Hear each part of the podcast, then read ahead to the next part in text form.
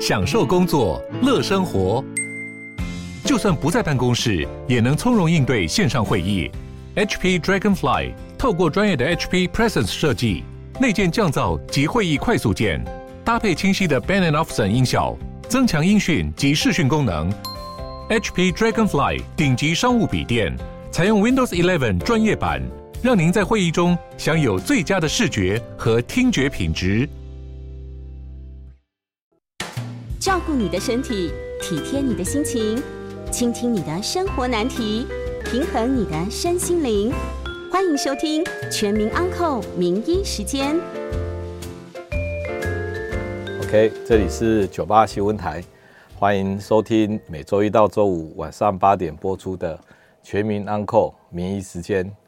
我是永和更新医院神经内科方世清医师，很高兴跟各位观众、听众。在呃 News 九八又跟各位见面。那我们今天呢，呃，这个如果有任何呃想要留言的，可以到 YouTube 的直播，也可以打 Coin 专线零二八三六九三三九八。好的，那我们今天要分享的主题就是睡眠。好，那各位也在网络上也听到不少我讲睡眠的这些内容啊。那我今天想要把它做一个总整理，那我把题目定为哈，睡眠救大脑，睡眠睡觉救大脑。好，那我本身是神经内科医师哈，那我们要处理很多的疾病，一些神经退化的疾病，失智症啊，记忆力不好啊，好，那有很多这个疾病是没办法治疗的。那各位这个这个呃。到医院来，总是希望医生好像有一些魔术一样哦，可以帮助病人。那我发现我最近常讲三件事情哦，我跟病人常讲三件事情。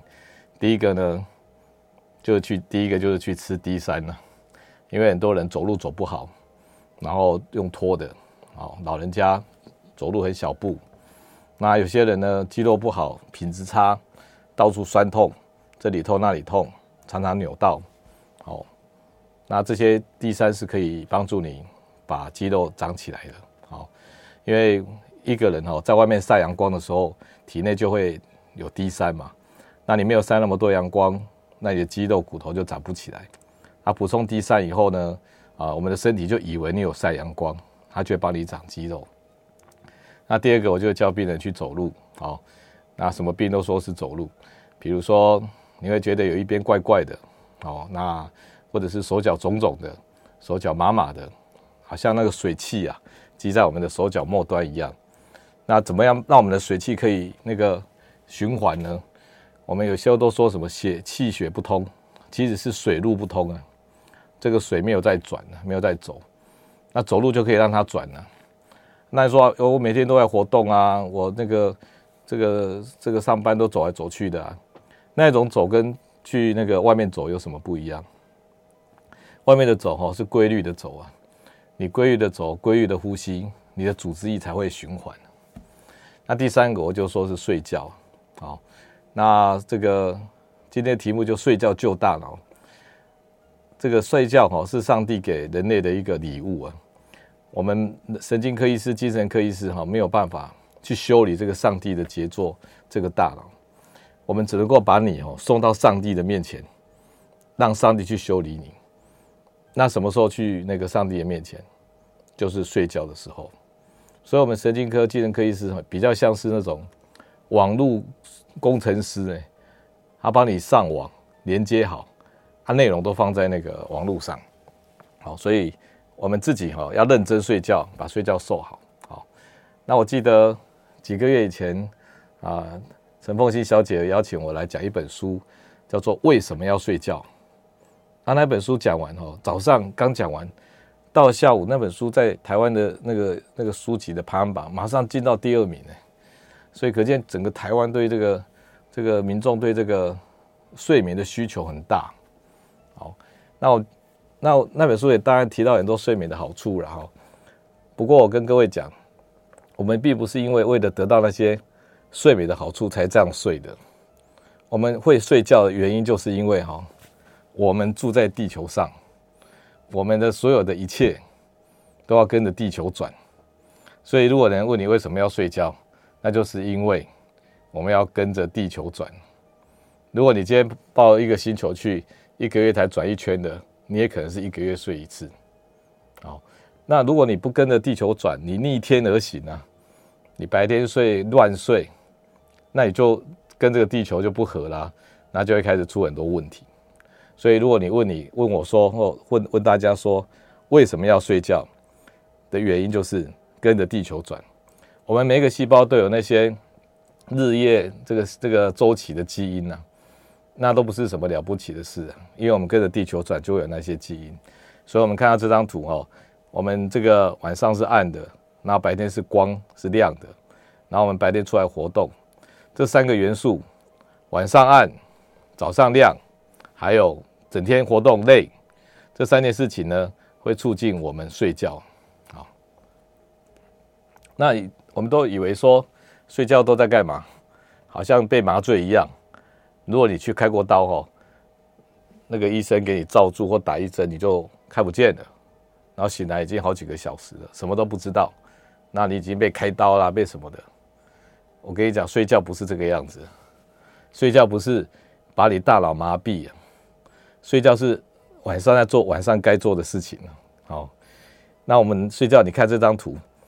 我们的脑力啊，越高的这个叫做脑力哈，脑电波，脑电波白天很强啊，每一秒钟大概八赫兹以上啊，好，就像心脏在跳一样，蹦蹦跳的。到了晚上的时候，这个脑电波啊，速度就变慢了，变到多慢呢？可能一秒钟才一下。所以从一秒钟八下那种脑波，到一秒钟一下，那整个晚上就是很慢吗？不是，它以两个小时为单位。所以呢，这个一开始呢，你看它都变得脑那个脑波变得很慢，然后呢，慢慢又开始那个快起来。那快起来呢，那个红色的那个脑波啊，我们把它叫做动眼期啊。那个时候脑波其实是很快的，快到比你白天还快啊。然后整个晚上大概四五个那个周期。那你看这个图哈，前半段那个蓝色比较多，那些深蓝色的，那就是你睡得很熟啊。所以一开始我们都睡得很熟。那后半段红色比较多，就脑波变得很强，都在做梦。所以虽然分为五段哦，你可以大概分为前半段是在熟睡的，后半段呢是在动眼睛的。那动眼睛只是你观察到的现象嘛。如果你家里有小朋友，你看他的眼睛，哇，一直动一直动，那动眼睛代表他脑袋里面正在动，正在做梦。那这个这个睡觉就有这两个功能，哦。熟睡期跟动眼期，而不是一次躺平的，不是像麻醉一样脑波全部躺平。那大家就以为，那我们每天都打麻醉针睡觉就可以了，哦，其实不是的，哦。所以他熟睡期有熟睡期的目的，动眼期有动眼期的目的。那有人哈常常在动眼期一泼完做个梦，然后就醒来了，无以为继了。这个这个驱力不够强啊，这个驱力不够强。那你要要睡得那么那么完整七个小时哈。你必须要有很强的驱力呢，这驱力是什么？就是要够累。有时候你真的没什么事哈，有时候睡四五个小时就满了。好，所以你白天如果有有累的话，你会换得一夜好眠。所以达文西说哦，一日的辛劳换得一夜好眠。那我们知道睡觉既然是这个这么重要哦，我们来看这张图。这张图哈是最近这个神经科学很红的的事情呢。我们睡觉哈，是我们一天里面最宝贵的去洗脑的阶段。我们每天都要洗澡嘛，也要刷牙、洗那个漱口嘛。如果你没有洗澡，你没有漱口，你会觉得不舒服。那如果你不洗脑，你也会觉得不舒服啊。好，有人就没有一天没有睡好，他整天隔天都很那个怪怪的。哦，我就说就好像念那个美术系的，念美术系的，为什么念美术系？因为美术系嘛，好。嗯，然后呢，晚上这个前半段那个睡得很熟的时候就可以洗脑。你看这张图，那个黄色的哈是我们的大脑，然后那个那个蓝色是我们的脑脊髓液。那脑脊髓液呢，平常就会做出来，然后再洗啊。那你看那个红色跟深蓝色的是我们的动脉跟静脉。平常哦白天的时候，动脉的血都满满的，它一根一根的血管插到我们的大脑里面，然后呢，血管旁边有一个缝啊。那因为血管哦，那血液都满满的，它根本缝都进不去。那只有到一个阶段，就是我们睡得很熟的时候，也就是熟睡、深睡的时候，那个缝才会变小，大概降低的可以到达一半的血。所以当血流量这么小的时候，那个缝变大了，我们脑脊髓才有机会洗到我们的大脑里面。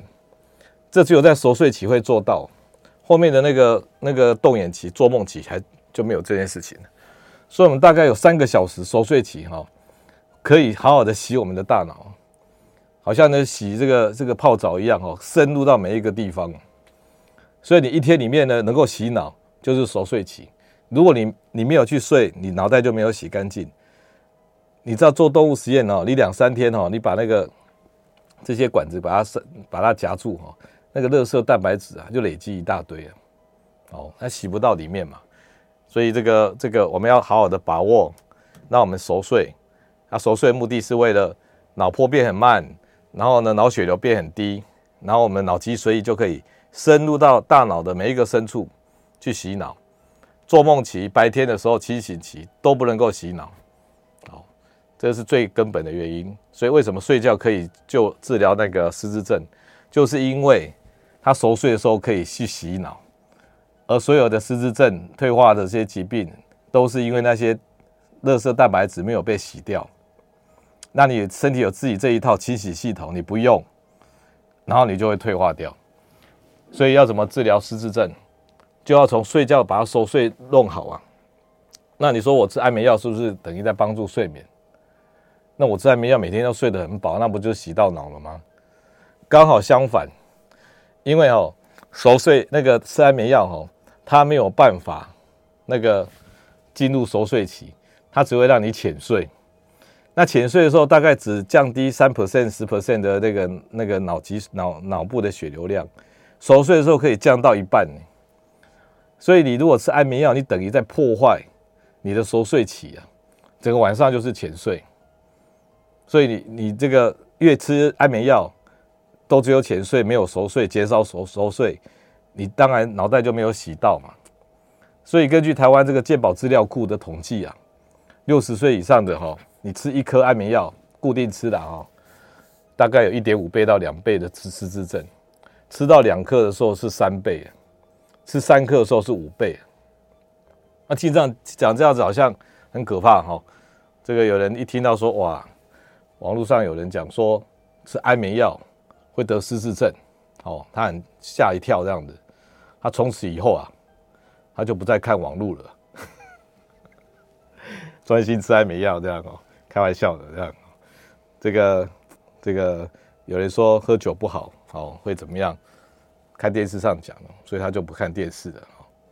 好，那既然是这样呢，你就要用自然的方法，然后能够得到熟睡，那你就可以洗到你的大脑，好不好？那我们。要帮助这些退化的病人啊，就是要帮助他睡觉，而我们要保养我们自己的大脑，就是每天呢要认真睡觉，睡得很熟。一个能够睡得很熟的人哦，脑袋几乎没有什么病。好，那你说那个熟睡期这么重要，那做梦期又在干嘛呢？动眼期，动眼期，我们为什么晚上一定要做梦呢？我们先看这张图。我们哈在出生以前啊，这红色的这个部分哦，是我们动眼期的比例啊。然后呢，这个蓝色是熟睡期的比例，然后橘色是清醒的时间呢。我们在出生以前啊，都是动眼期，脑袋里面噼里啪啦的很热啊。然后一直到这个这个年纪也越大哈，红色的比例越来越小，就做梦的能力越来越低啊，不做梦了。好，那这个熟熟睡期也会。比较降低，好，这个洗脑洗得不干净，动眼期也比较低。那有人说动眼期好像在帮助我们什么调整情绪，然后调整这个记忆力，让它变长期记忆嘛？那我请问各位，如果这件事情这么重要，这个调整记忆跟调整情绪啊，那一个出生的那个婴儿，甚至他在妈妈肚子里面，他哪有什么记忆，哪有什么这个这个？情绪需要被调整，那他一直做梦，一直做梦，一直做梦。他做梦的素材在哪里？根本没有什么素材啊。好，而且你知道这里有一个很伟大、很可怕的事情，就是如果你把一只老鼠啊，或者是一只猫或一只狗，你剥夺它动眼期的睡眠，也就是说不要让它做梦，你每次看到它做梦就把它叫起来，做梦就叫起来，你这样子恶整它哦，这些这些哺乳类动物啊，大概十几天哦就死掉。不做梦竟然会死掉了，这些事情比那个那个刚刚洗脑熟睡期还要严重。好，所以这个做梦好像意义很大。你如果一个动物你不给它吃，然后一个一个动物不给它那个做梦，谁死的比较快？不给它做梦的死的比较快。所以做梦有两个很特别的事情，一个就是不做梦会死，一个就是出生了之后，出生前就一直在做梦。那为什么会这样？我们待会给大家揭秘为什么。欢迎回到六十九八九八新闻台全民安扣名医时间，我是永和更新医院神经内科方世清医师。今天在呃 You YouTube 上有直播，也欢迎大家留言，我们可以继续讨论。那我刚刚有提到一件事情，动眼及睡眠，也就是做梦，做梦的重要性。我说不做梦，动物动物会死掉，死得比不吃饭还要快，而且在胎儿的时候呢，他就一直做梦，一直做梦。那这件事情呢，我个人推论，哈，这个不是很主流医学的哈。这件事情就像我们的手机一样，我们买一台手机哈，我们它只是一个上网的载体。那你刚刚买的时候，是不是必须要在那个那个旗舰店，什么说 iPhone 的店里面，他要给你灌那些？资料嘛，要灌一两个小时啊，哦，那就像你出生的时候在灌资料一样。那你有时候你晚上你看到他说要更新嘛，更新你的资讯啊，你如果按上去的话，他大概有十几分钟你是不能使用手机的，他 update 你的那个软体啊。那这件事情就跟我们动眼期睡眠在一样，所以有可能我们这个身体啊，这个脑袋啊，只不过是一个在地球上的 iPhone 手机啊。我们还是有一个云端，我们一出生的时候是要 loading 的，是要啊是要放资料的，然后呢，定时晚上要跟云端做交流的。你如果都不跟云端交流，为什么动物就会死掉？就像那个骇客任务被拔插头一样，那就是因为云端的的的人认为你已经失联了，所以他就把你换另外一个机器重新那个，所以我们还是要跟云端定时的报告，好不好？好那这个做梦呢？它到底我们刚才讲那个熟熟睡期洗脑，那大家都很清楚嘛。哦，就是脑血流越低越好，所以血压要睡前可以考虑这样吃，然后睡得很熟很安稳，那你脑袋就会被洗三个小时，然后就很干净。那每天都洗，你就不会退化失智，以后身体都不会那个都不会坏。脑袋坏掉怎么办？脑袋现在能够保养的只有一招，就是把觉睡好。那睡好有两个层次，一个就是自己保养自己的，就是前面的熟睡期，然后后半段的那个动动眼期就做梦期，可能是老天爷帮你保养的，所以前面自己洗，后面老天爷保养。好，那做梦跟一般那个我们做白日梦有什么不一样？我可以跟这样讲哈，你看这张图，我们脑盖里面吼有三个国王啊，第一个国王叫做 orexin。食这个叫做食欲素啊，一开始以为跟吃东西有关，食欲素事实上不是啊，又可以把它叫做下视丘分泌素。这个东西呢，主宰我们要清醒啊。如果没有它的话，我们突然猝睡，你知道，有一种病就是猝睡。那第二个国王叫 GABA，它都在下视丘里哦，它是哈跟那个镇静剂有关的。它如果来的时候，你就会熟睡，就要睡着了。好，那我们吃镇静剂也也是要启动它的。那第三个国王是谁？第三个国王就在脑干的后面，有一个有一个地方哦，它分泌叫乙烯胆碱。这乙烯胆碱很特别，它晚上出来活动的时候呢，它就会让我们后脑整个后脑跟图像有关的后脑，它就会亮起来。所以他专门在看图的啊。所以你做梦，你有没有看过？好像在讲电话，只有声音的。你有没有做过那种只有声音的梦？从来没有过嘛，你一定是看到图的梦。你平平常打电话是不是可可以用讲声音去跟人家聊天？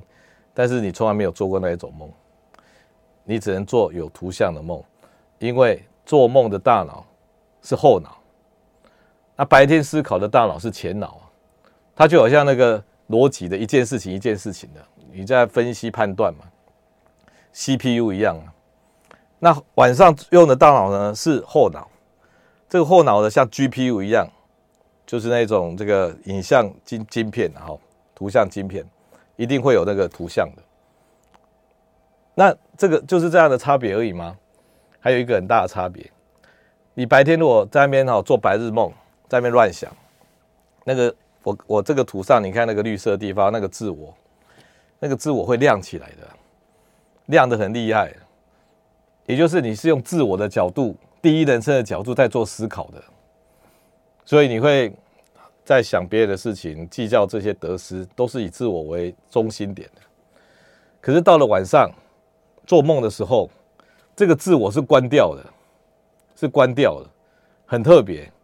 它让你做一个没有自我的的一个思考方式。所以呢，你在梦里面，你甚至会看到你在这个画面里面。所以它提供一个没有自我的思考方式。那这样子是有那种比较比较怎么讲，比较有启发性的，他不需要你哦单一思考，像白天一样而已。所以晚上哦，他把很多资讯整合，叫你不要太主观，然后让很多资讯可以进来。所以做梦是很厉害的一个功能哦。那如果你今天睡觉睡得不够，你白天想要静坐，好那个禅修静坐，你闭着眼睛呢，也是在。模仿睡觉的过程呢，一开始你让自己心静下来，然后呢很轻松，什么都不想，然后脑血流是不是降低？啊，这时候就有点像睡觉的前半段。然后后半段呢，你已经坐不住了，你开始在乱想了。这个时候呢，他们都叫你用观的，不要用想的。哦，把你的人世间的种种纠葛呢，看到图片，那这些图片呢就会让你有什么启发？其实在模仿我们睡觉的。动眼期、做梦期，所以静坐禅修的是可以减少睡眠的需求的，好，大概就是这个道理。那我们如果说好，我们现在既既然说睡觉这么重要，它又可以熟睡洗脑，又可以帮我们这个整理这些记忆资讯，甚至跟老天爷联络联联系，那这么多好的功能，哦，那我要把它睡好啊，我要自己睡好啊，那我这一章就告诉你，不吃药的。不吃药的的重点就是，就这就这几个光、类、暗、图像。光、类、暗，早上要有光啊！早上的光比晚上的暗还要重要。我们常常说早睡早起，应该要改成早起早睡了。你如果每天哈，不管睡得好不好，你八点就起来，七点就起来，而且一起来呢就去照光，就像现在摆了两个光一样。这个我们在医学上也有光照治疗呢，早上就给老人家照半小时的这种光。那如果你家里没有这两个很大的灯，你就放到门口。那那个半小时、一小时的光呢，会启动它的时钟啊，会帮助他校准那个时钟。那你今天想要改改善你的睡眠呢？你今天不管睡得好不好，你连续早上固定起来，然后去晒光、去走路，你这样做了两个礼拜。睡眠都会改，品质都会改善，因为你已经跟上了地球的脚步嘛。那在白天要累，晚上要暗，那最后要图像。我来一个一个来解释啊哈。所以睡眠的驱力光累暗哦，就是我刚第一张图，配合地球的转动啊。那你看这个这个早上的时候，你看这个红色黄红色的线，有一个叫做可体松，这个在半夜四五点就开始分泌了。那这个分泌呢，到了早上七八点达到一个高峰，然后整个下来，这个是把你叫醒的，这一天就这一波了。它事实上里面有一些小波，大概两个小时一波。不过整体来讲，早上是一个高峰，然后到了傍晚就下来了。到了晚上，你灯一关，然后褪黑激素就出来了。可是有人睡觉前就喜欢看个手机，那个手机的蓝光哦。会改会降低八十 percent 的那个褪黑激素啊，褪黑激素其实没有很厉害，就是负责叫醒大家说：“哎，我们准备要睡觉喽。”哦，啊，至于要不要听那个再说。但是他是第一个出来说要睡觉的，那就是要按嘛。只有你用那个手机蓝光去干扰他，那这时候如果你在滑手机，那跟人家聊天看什么，你脑袋很嗨，连我刚才讲那个王啊，食欲素啊，他都跑出来作怪了。然后搞到一整个晚上都睡不着，因为太刺激了啊！所以如果要睡着呢，这个可体松降到最低，褪黑激素开始出来。那第二个驱力就是腺苷，就是累。你你你忙了一整天，哇，今天有运动，然后很累。这个累腺苷哦，是一个很好的那个安眠药啊，它让我们大脑可以睡。所以你看到了睡觉前，这三个东西得到一个很完美的平衡，腺苷最高。可体松最低，然后褪黑激素出来。可是如果这班车你没有搭上去，你接下来你在那边玩啊，可体松又慢慢高起来了，然后那褪黑激素也没出来，那也在那边休息，腺苷也掉了一点，然后他就比较不好睡了。那甚至到半夜，腺苷已经被你用掉了。你本来可以睡七个小时，但是腺苷没有那么多，你只睡三四个小时，那腺苷呢已经降下来了，你那个驱力已经。那个那个间差距已经变小了，所以你后半段后继无力，睡不着，不够累了啊，不够累，睡不着。那有一些人哦，这个有可体松混乱的问题，你知道有些更年期妇女啊，她晚上啊就很燥热啊，然后那边流汗，呃，然后发热，然后呢半夜就惊醒，那甚至白天呢也都是这样热啊什么的。冬天的时候，我坐在前面那个护护护理师啊，我们都穿长袖，这很冷啊，他还吹电风扇呢，因为他更年期来啊。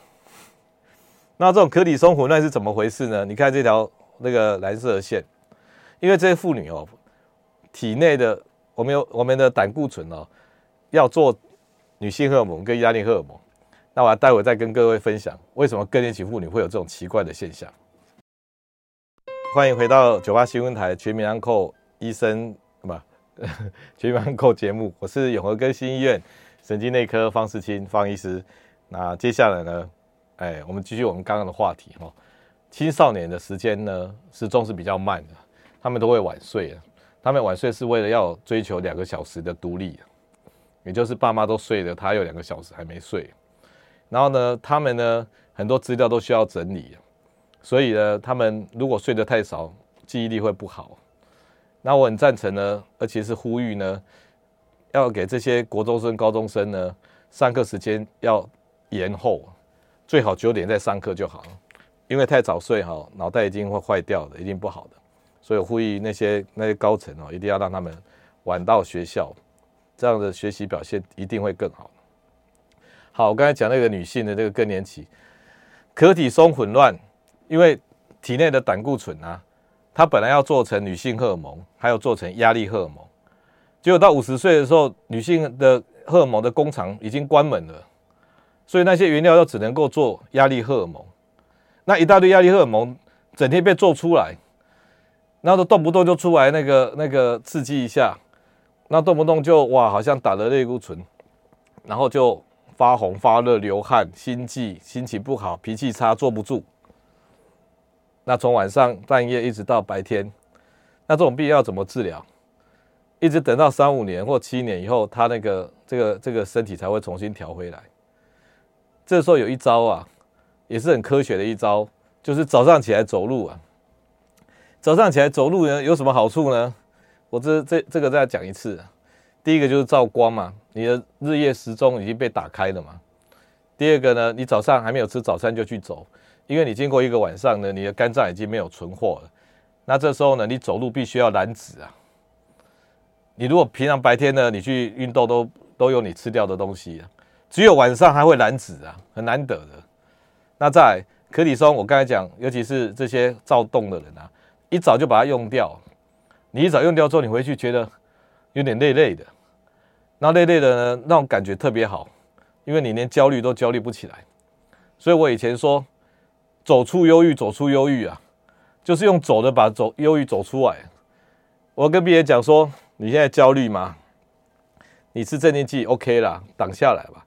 你把这个可体松，把这压力荷尔蒙消耗掉，当场就出去走路，然后呢，去走一个小时。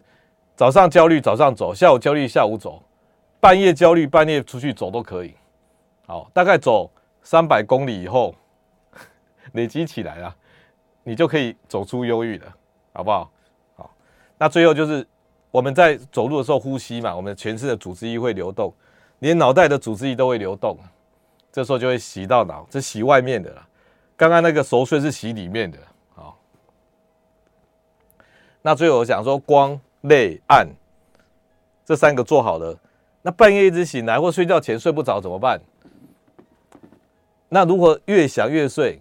平常我们越想是越不睡，越想如何越睡，就是要图像思考啊。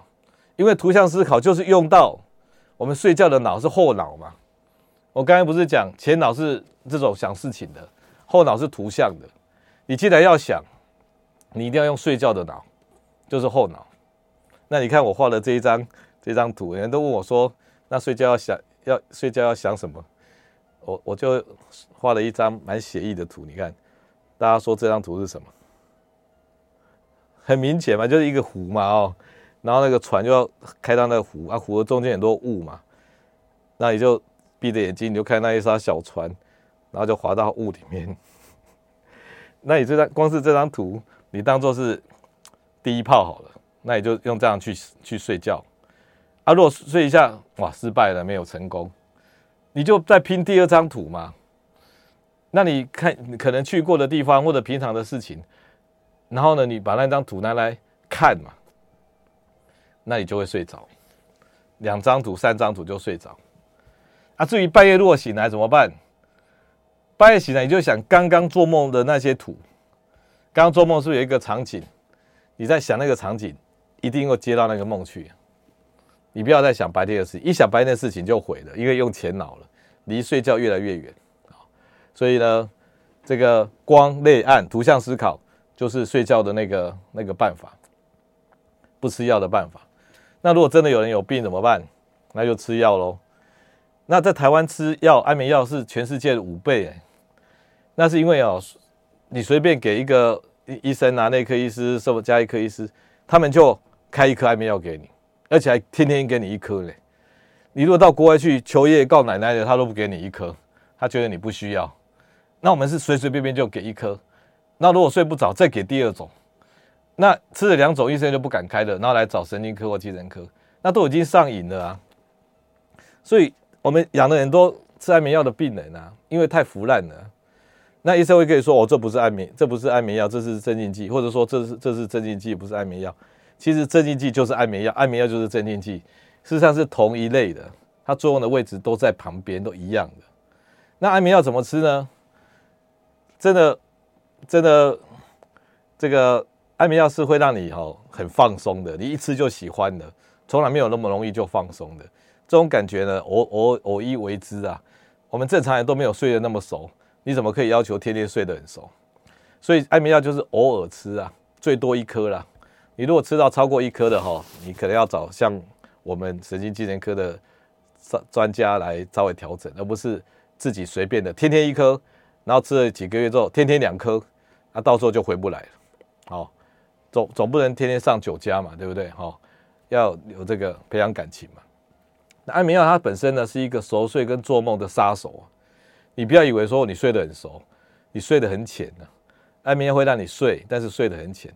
它唯一的好处就是让你睡着而已啊。那你说我就是很焦虑啊，明天要开会，那 OK，吃个半颗一颗。你如果从来没有吃安眠药的人哦，你对安眠药其实是很敏感的，你吃的其实很舒服。那你不能天天吃，就变得没有用了啊。所以它有几个坏处，就是如果你天天吃，它会渐渐的没效，没效也就惨了，因为它已经有点上瘾了。你这时候呢，它会反弹，你不吃它会戒断症候群。好，那这个。那你就就是变成我一定要吃，我不吃很痛苦。但是因为你把它养大的，所以安眠药虽然没有像毒瘾那么强，但是它也是一个轻微的毒。你要这个概念，但是没有那么可怕，还是偶尔可以吃。他最后就说他把睡觉的熟睡跟做梦干掉，所以呢就会失智。好，那以下我讲几个哈跟安眠药有关的，安眠药镇静剂偶尔吃 OK，这是方便的方法啊，还不能贪心啊。第一个，我们要睡着哈，要解决身体的问题。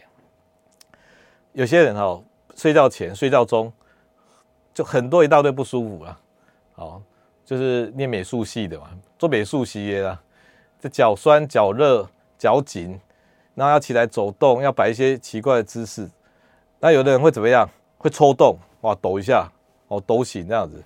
有人会抽筋，一转身哇就抽筋，一伸脚就抽筋。这些都是属于身体的哦。那有没有内脏的那个奇怪的？有，有人胃酸专门晚上逆流的，白天不会。然后哇，这里烧痛啊，不舒服，是真的逆流，不是没有那个啊，白天不会。然后呢，有些晚上打打呼，打打的，然后睡眠呼吸阻断。那有人会怎么样？睡觉一直讲梦话，那还会手舞足蹈的，还会出拳的，还会脚踢的。那小朋友会磨牙的，还会滚来滚去的。还有那个鬼压床的，然后要动动不了的，所有睡觉不舒服的症状，任何症状哦，都是这个病，大脑找不到身体，也就是这个多巴胺太低，我把它叫做夜间低多巴胺症候群好了。好像刚刚的胃酸逆流，你给他吃治疗胃酸的药，吃很强没有用，因为我们半夜开始制造胃酸，一大堆胃酸了，因为他喷门松了嘛。他晚上我们平常白天有在监测他喷门很紧啊，到了睡觉的时候，大脑找不到身体，大脑找不到喷门，没有管理，它松了以后胃酸跑上来，很不舒服啊。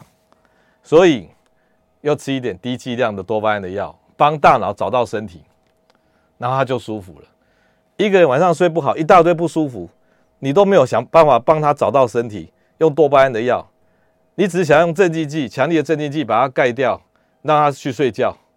就好像我一直讲，一个妈妈带小孩到公园去，小孩不见了，妈妈很焦急，一直一直那个，结果你没有去帮他找小孩，你把妈妈打昏，然后没事了。你知道，在我们对岸的国家，如果要去这个这个举报去报案呢，哦，要先关一个礼拜，因为你违你你你影响社会和谐。所以要先关一个礼拜，所以我们要帮大脑找到身体啊。好，那干扰晚上睡觉因素还有哪一些？低抗利尿激素，你知道我们我们人类演化出一种本事哈，睡觉的时候可以制造比较少的小便，因为我们大脑里面下视丘会分泌一个叫抗利尿激素，让你没办法制造小便，那这样就很方便，要不然半夜一直要去上厕所很很麻烦了。那本来这个东西自然就有配备的，到了老化以后哦，这个抗利尿激素降低了，所以晚上制造一大堆尿啊，然后多尿尿量多，一个晚上四次、五次、七次都有啊，而且每次去真的还有尿嘞，所以那些尿很麻烦呐，这个干扰老太老先生、老太太睡眠啊。这时候你要给一些低剂量的抗利尿激素，帮他解决这个问题，因为他已经没法自己分泌了，所以把这两个问题解决，大部分都还可以睡得比较好。那有人就做梦有问题啊？你来看看这个，我把它叫做睡眠中的 Tango 啊。你看一男一女叫跳 Tango，你进我退，哦，我退你进。睡觉当中哦，有两两组人马在跳 Tango，一组叫做血清素，然后带一个跟班叫正肾上腺素，然后跟他对手是谁？就是乙烯胆碱。然后这两两组人你来我往，你来我往。那血清素、正上腺素是负责熟睡的，然后呢，乙烯胆碱呢是负责做梦的。好，所以熟睡做梦，熟睡做梦，熟睡做梦，晚上就是这样跳的，跳了四段五段，然后这这一个舞蹈就结束。那如果今天血清素太多，那你就没做梦了；如果乙烯胆碱太多，你就梦太多啊。好，那这边还有一些一些学问的哦，你来看这个。夜间低血清素，有人说哇，我晚上哦可可以睡，但是哦梦一堆啦，都在做梦啊，那梦那么多很累啊，整个睡都没办法休息啊，哎，那到底发生什么事情呢？我待会再跟大家讲，谢谢各位。好，欢迎回到九八新闻台全民安扣名医时间，我是永和更新医院神经内科方世清方医师，那今天是没有时间跟各位接那个。那个听众的 call in 电话，因为我有一些重要的事情，继续把它讲完。那如果晚上血清素太低会怎么样呢？血清素低，乙烯胆碱就多嘛。我刚才讲跳双人舞嘛，所以这个乙烯血清素低的时候，乙烯胆碱高，整天都在整个晚上做梦的比例高很多，那你就没有真正休息到啊。哦，你本来睡觉是一半休息一半做梦，一半休息一半做梦，结果你都拿去做梦了，好累啊。所以他会浅睡梦多，睡得很累。那这时候怎么办？你要给他吃一点那个血清素的药，那就是抗忧郁症的药。那血清素比例对了，然后他就会很平衡，他睡得很熟，那就很舒服。而且血清素真的低的人哦，他常常都把一些日常生活的坏事啊、坏的感觉，我都编到梦里面了。长期下来呢，这叫夜间忧郁症啊。夜间忧郁症会变成忧郁性格，因为不好的事情你编成梦会磕到你的皮层上去，你就会变成一个不开心、不快乐的一个个性哦。所以可以补充一下。那最后一个。你知道我们晚上哦做噩梦啊？为什么问我说为什么睡觉要做噩梦，不是做好梦？做噩梦比较多，因为你想想看，我们什么时候会做梦？我们是乙醯胆碱高，然后血激素、正肾上腺素低的时候才会做梦嘛，因为要跳 Tango 嘛。然后乙醯胆碱高的时候，它激动激发那个后脑嘛，所以后脑就很多图像要跑出来嘛。那图像的内容要做什么？我们血清素低的时候哈。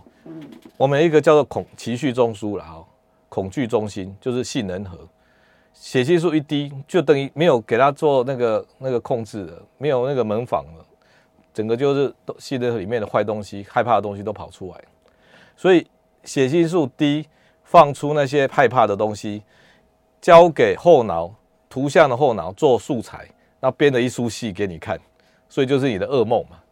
那做这个噩梦有什么好处？因为这个时候他的肾上腺素、正肾上腺素也是低嘛，所以你根本不会觉得紧张害怕嘛。